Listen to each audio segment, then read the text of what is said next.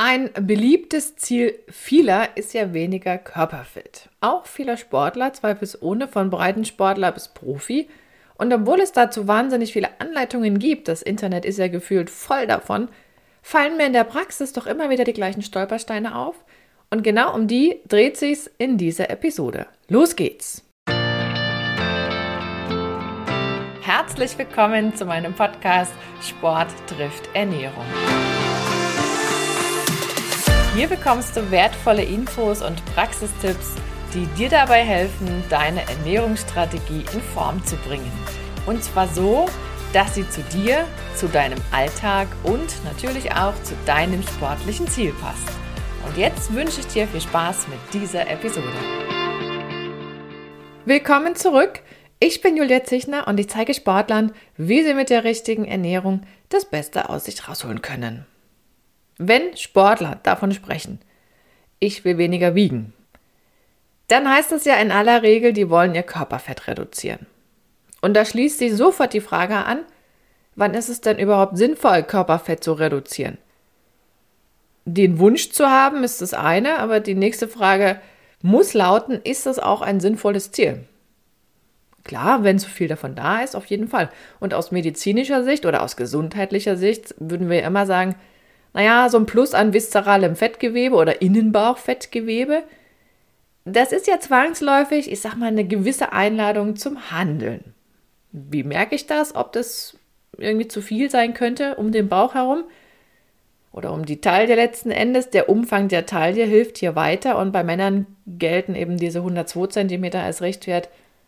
Da sollte man nicht drüber und bei Frauen ist so eine Grenze bei 88 cm. Man könnte es auch noch ein bisschen geringer fassen. Manche Fachgesellschaften geben ja eher so einen Grenzwert von minus 8 cm jeweils an. Also da reden wir von 94 und von 80 cm. So, und diese Situation, zu viel Innenbauchfettgewebe, die liegt ja nun wahrlich nicht bei allen vor, die sich überlegt haben, ich will weniger Körperfett haben. Ne? Die Masse, die genau davon träumt, die hat ja eigentlich schon einen Körperfettanteil, der im Normbereich liegt. Nur ist er ein bisschen weiter auseinander. Für Frauen sagen wir 20 bis 30 Prozent Körperfettanteil sind völlig okay und bei Männern sind es ja 10 bis 20 Prozent. So, und da ist schon die Frage, ist man jetzt weiter oben oder ist man weiter unten? Und im Sport geht es natürlich darum, mehr rauszuholen, schneller zu sein. Und Fettgewebe muss ja bewegt werden. Also ist immer die Idee im Hinterkopf, und die ist völlig berechtigt, zu viel Körperfett ist blöd, weil dann muss ich das ja auch noch mitschleppen und mitbewegen. Muskelmasse bewegt. Das ist der Unterschied. Ne? Mit der kann ich was anfangen, mit der kann ich arbeiten. Und im Kampfsport gibt es Gewichtsklassen, wo das Thema Körpergewicht automatisch immer mitschwingt. Und deshalb ist bei denen zwangsläufig immer so ein, ein Themenfeld oder ein Bereich der, dass die sagen, ich will kein unnützes Fettgewebe aufbauen. Es sei denn, man will auf eine höhere Gewichtsklasse kommen, aber da könnte man auch mit einer Kohlenhydrateinlagerung arbeiten, denn da ziehe ich ja auch Wasser mit in die Zelle rein und werde auch schwerer. Da kann man ein, zwei Kilo kann man auch mit Kohlenhydratspeicher füllen, durchaus regulieren und dann eben aufbauen. Und im Bodybuilding, das ist auch nochmal so ein Extrembeispiel vielleicht, da ist ja so wenig Körperfett wie nur möglich für die Wettkämpfe extrem wichtig. Also im Sport haben wir da eine ganz andere, ich sag mal, Motivation, sich um das Thema Körperfett zu kümmern, als es jetzt im gesundheitlichen Bereich ist. Und viele Breitensportler liegen ja genau dazwischen. Also für die ist ganz klar das Extrem wie im Profisportbereich gar nicht automatisch das Ziel. So, und dieses Projekt, ich nenne es mal so, weniger Körperfett, es hat natürlich auch seine Grenzen. Und wer sich bereits in diesen Referenzbereichen, die ich vorhin sagte, an diesen unteren Werten auffällt. Also bei Frauen haben wir die 20 Prozent so als unteren Wert und bei Männern die 10 Prozent.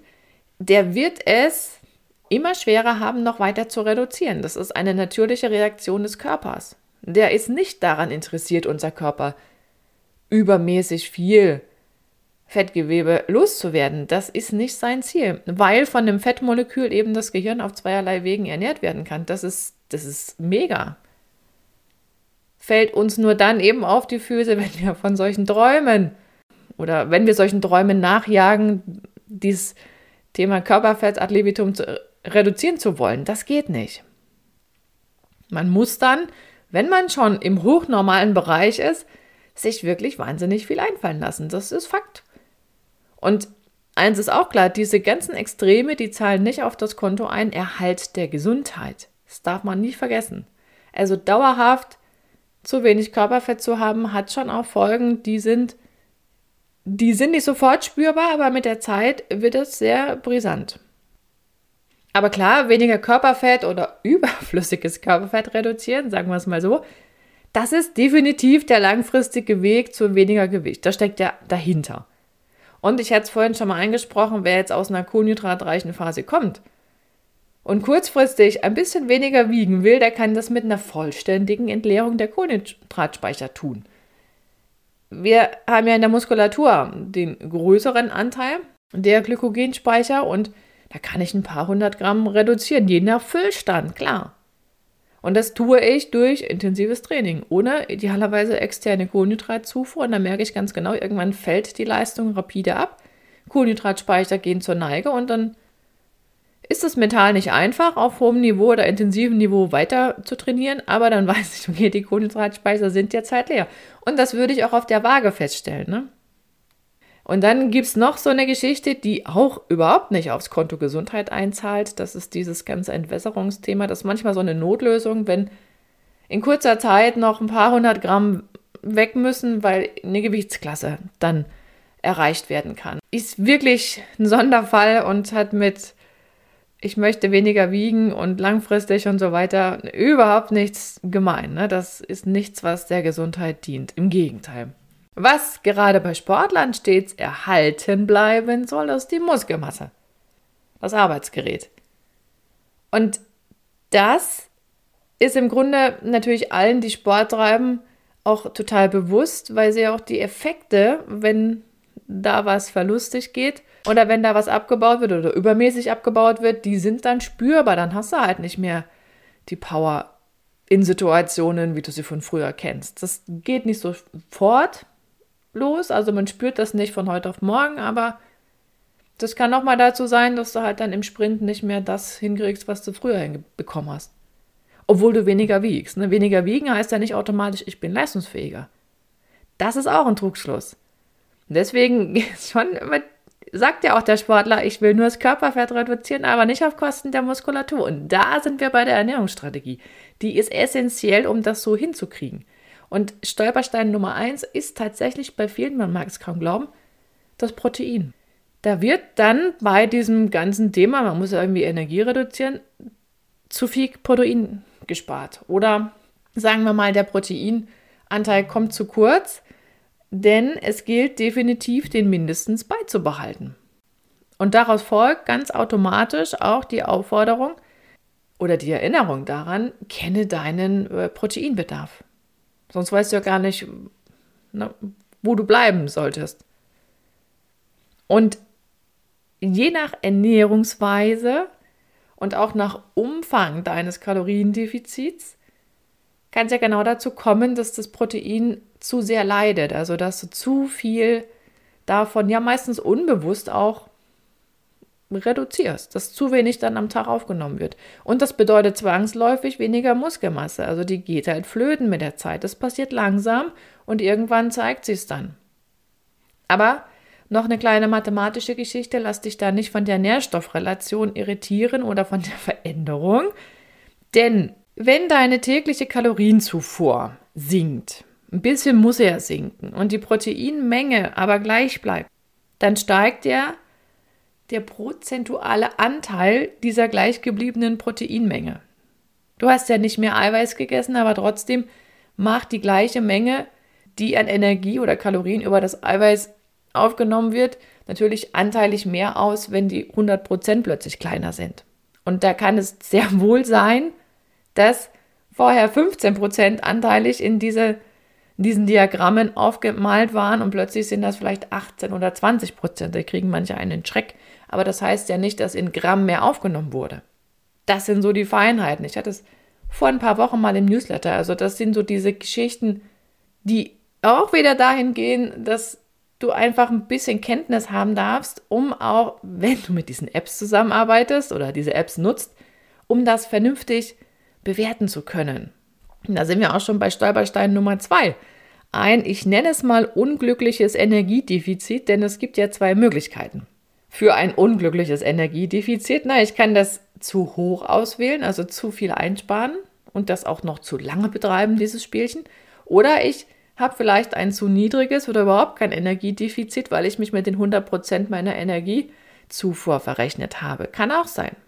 Oder da irgendwas falsch angegeben wurde. Da gibt es auch ein paar Dinge zu beachten. Und dieses Problem, unglückliches Energiedefizit, das fängt, wie gesagt, eben auch genau dort an, nämlich beim Kalkulieren deines Energiebedarfs. Und da ist es auch wichtig, genauso wie beim Proteinbedarf, dass du eine Zahl im Kopf hast, die plausibel ist. Und zwar für jene Tage mit Training und für jene Tage ohne Training. Ich habe mich in den ersten Folgen mit dem Thema mal beschäftigt und um all diese Basics geht es übrigens auch in meinem Online-Kurs Ernährungsformel für Sportler, der Ende März wieder startet. Ja, man braucht da ein bisschen Zeit auch, um sich in diese ganze Materie mal so reinzuwühlen und das auf sich selber zu beziehen. Und es ist aber aus meiner Sicht wertvoll und wichtig, das zu tun, denn gerade wenn du mit diesen Apps arbeitest, dann ist es wichtig, dass du eine Referenz im Kopf hast. Warum? Weil Apps wie, ich sag mal, MyFitnessPal ist ja die populärste und auch die am meisten genutzte, wie ich immer wieder feststelle, die kalkulieren gefühlt sehr streng. Und ich habe das vor ein paar Wochen selber wieder frisch getestet, genau mit dieser App und habe mir einfach mal berechnen lassen, was die mir vorschlagen für Gewicht halten. Und siehe da, das waren im Vergleich zu meinem Referenzwert ungefähr 250 Kalorien weniger. Das heißt, die haben mir das zum Gewicht halten vorgegeben, was eigentlich bei mir schon zum Einsparen okay wäre. So, und wenn ich dann noch auf die Idee käme, ich wollte was reduzieren, wird das noch weniger. Das heißt, die machen mir ein großes Energiedefizit auf. Und das ist für den Körper einmal schwierig, weil ich dann Gefahr laufe, dass ich zu viel reduziere und der Körper sich an gewisse Sparprozesse gewöhnt. Das will ich ja gar nicht. Also diese Kunst, ein gescheites Energiedefizit zu finden, ist extrem wichtig. Und gerade wenn man schon Normalgewicht hat, was ja bei mir der Fall ist, hätte ich mich dann wirklich noch weiter runterbegeben auf ein Niveau, was definitiv zu niedrig wäre. Und dann entstehen genau diese Erkenntnisse, oh, ich nehme nicht ab. Weil unser Körper kein Interesse daran hat, sich zu rasant von zu viel Körperfett zu verabschieden. Gerade wenn ich im Normbereich bin, ist das immer schwieriger. Man kann sich das so vorstellen, als würde man schon topfit sein und 100 Meter Weltrekord erreicht haben und den noch toppen wollen. Da ist der Aufwand um Längen größer, als wenn ich jetzt von einem wesentlich niedrigeren Trainingsniveau komme und einfach mal schneller 100 Meter laufen will. Das ist nichts anderes. So kann man es vielleicht von diesem Aufwand-Nutzen-Effekt ein bisschen vergleichen. Und was in diesen Apps ja auch nicht rauskommt, kommt, oder besser gesagt, käme man auf die Idee, dass jeden Tag das gleiche Energiedefizit nötig ist. Im Durchschnitt, auf die Woche bezogen, ja. Aber rein praktisch heißt das, wenn du jetzt mal von Montag bis Sonntag rechnest und einfach mal deine Energiezufuhr zusammenaddierst und den Energieverbrauch und dann mal guckst, was ist denn da für ein Defizit geteilt durch sieben, kommt dann das raus, was du dir im Schnitt als Einsparung überlegt hattest. Das heißt aber rein praktisch gesprochen, du kannst mal krass einsparen, du kannst mal gar nichts einsparen, du kannst mal ins Plus gehen, du kannst mal dezent einsparen. Das ist alles möglich. Es zählt am Ende der Wochendurchschnitt, also die Tendenz. Ne? Und mach nicht jeden Tag das Gleiche, weder beim Essen noch beim Sport. Das ist wichtig, gerade wenn man schon auf hohem Niveau noch weniger Körperfett haben will eben damit du es deinem Körper bewusst schwerer machst, sich auf irgendwelche Sparmaßnahmen einzustellen. Und das geht mit Bewegung auf jeden Fall leichter. Aber das wirst du im Programm haben, also in deinem Alltagsprogramm, sonst würdest du ja wahrscheinlich diesen Podcast nicht hören. Und es ist nach wie vor so, dass viele einfach zu viele Kalorien einsparen und damit in ein viel zu großes Defizit gehen über vielleicht noch längere Zeit. Und das quittiert der Körper immer mit so einem Stopp.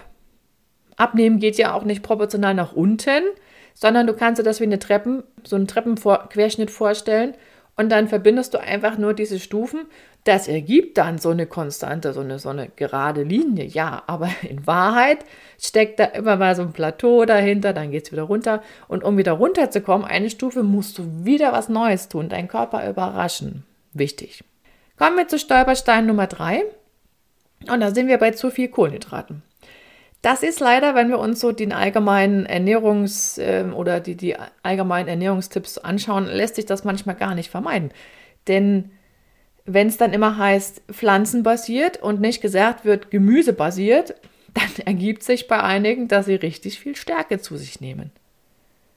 Und das Zucker einer gescheiten Fettverbrennung im Wege steht, das hat sich ja mittlerweile rumgesprochen. Aber es nutzt nichts, den Zucker zu eliminieren, wenn das mal überhaupt so gelingt, und dann trotzdem reichlich Stärke zu essen über Brot, Getreideflocken, Nudeln und so weiter und das vielleicht noch in größeren Portionen in jeder Mahlzeit das, das ist dann unterm Strich auch noch zu viel an Kohlenhydraten. Und Low Carb bedeutet ja immer, dass auch die Stärkequellen auf den Prüfstand sollten. Und klar, die Herausforderung ist dann die, dass die Kohlenhydrate, die sozusagen aufgenommen werden sollen, dass die geschickt ums Training herum gebastelt werden müssten, damit immer noch genug da ist, um Fettstoffwechsel in Gang zu bringen oder auch am Laufen zu halten.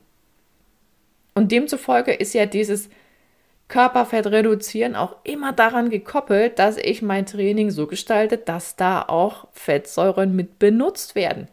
Ich muss ja meinen Fettstoffwechsel irgendwie so richtig auf große Flamme bringen. Das geht nicht mit einem Überschuss an Kohlenhydraten oder mit großen Kohlenhydratmengen. Die sind dann interessant, wenn ich intensiv trainiere, überhaupt keine Frage.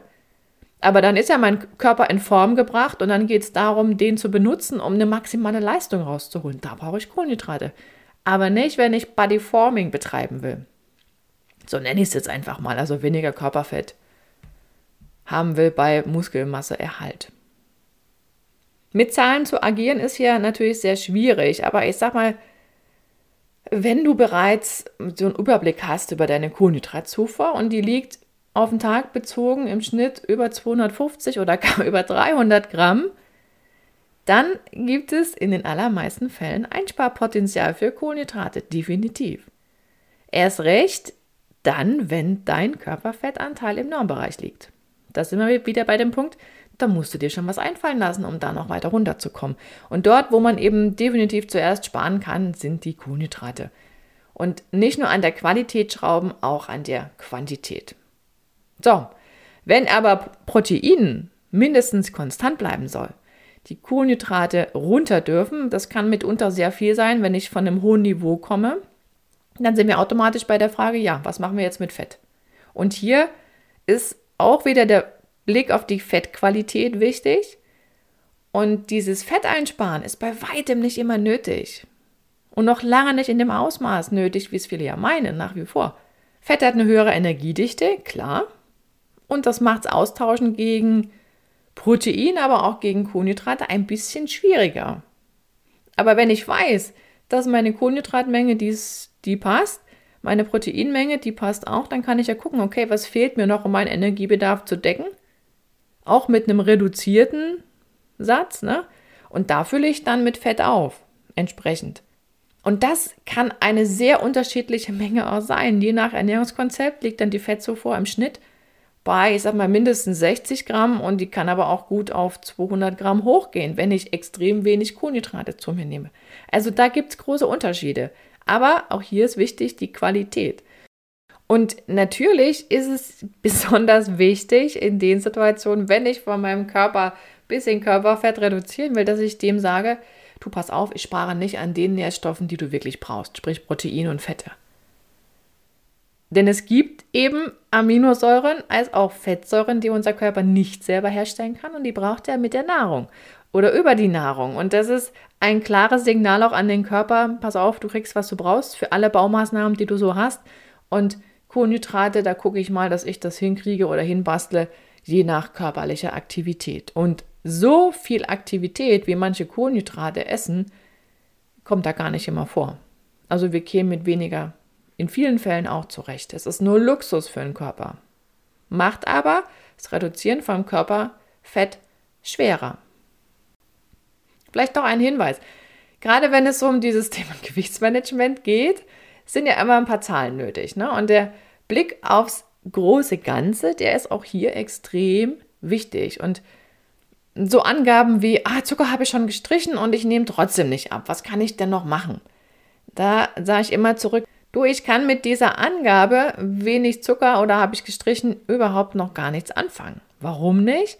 Weil ich wissen muss, wie viele Kalorien gibt es pro Tag, wie sieht die Menge an Kohlenhydraten insgesamt aus in Gramm, in Protein oder an Protein in Gramm und wie ist das Körpergewicht, wie ist die Körpergröße, um das Ganze auch relativieren zu können.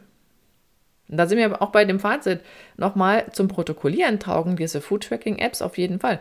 Aber was die Auswertung betrifft, würde ich den Apps nicht das vollste Vertrauen schenken, denn die Stoffwechselprozesse des Menschen, die sind nun mal so vielfältig, dass sie sich nicht an eine Formel pressen lassen. Also du kommst halt wirklich um dieses Grundwissen und um deine Referenzwerte im Kopf nicht wirklich umher. Klar kannst du über eine Körperfettmessung oder eine Analyse deiner Körperzusammensetzung auch immer checken lassen, wie gut dein Ernährungskonzept passt. Also hat sich die Muskelmasse verändert? Idealerweise nur sehr, sehr, sehr, sehr, sehr minimal. Hat sich das Fettgewebe reduziert? Das sieht man halt, wenn man ein gute, gutes Messverfahren hat, umso genauer. Aber das ist dann, ja, die Situation, wo du halt merkst, ah, okay, hinter den Kulissen sieht es so aus. Das siehst du auf der Waage mit dem allgemeinen Körpergewicht ja nicht automatisch. Ist auch ein Punkt, wo manche gefrustet sind, die nehmen tatsächlich schon Körperfett ab, obwohl man es auf der Waage gar nicht in dem Ausmaß sieht. Das gibt es auch. Kommt ja immer auf die Grundsituation an. Wo komme ich her? Wo will ich hin? Also, das Wichtigste nochmal zusammengefasst: nicht am Protein sparen. Die Menge in Gramm mindestens beibehalten das Energiedefizit nicht zu groß gestalten, erst recht nicht bei Normalgewicht. Schwankende Energiebilanz ne, pro Tag, mal mehr, mal weniger. Und im Wochensaldo dann gerne das Minus. Lower Carb heißt nicht nur Zucker runter, sondern eben auch die Stärkemenge checken. Und das ist gerade bei denen, die viele Pflanzen, viele stärkehaltigen Pflanzen essen, ist das ein Riesenthema. Und die Kohlenhydrate clever ums Training bauen. Denn wenn ich wenig habe, muss ich ja gucken, oder weniger habe, muss ich ja gucken, dass das auch fürs Grundlagenausdauertraining noch ausreichend funktioniert. Und wenn du Fragen zu diesem Thema hast, dann kannst du mir die übrigens gerne live in Zoom stellen und die nächste Gelegenheit, die bietet sich schon bald, nämlich Ende Januar. Und die genauen Infos, die gibt's in meinem Newsletter und den kannst du dir unter foodeducation.de slash newsletter abonnieren. Den Link findest du wie immer auch in den Show Notes. Und noch ein kleiner Hinweis, wenn dir der Podcast gefällt, dann kannst du mir übrigens mit fünf Sternchen eine riesengroße Freude machen. Und damit sage ich herzlichen Dank fürs Zuhören. Tschüss bis zur nächsten Episode. Hab eine gute Zeit. Bis dahin, deine Julia.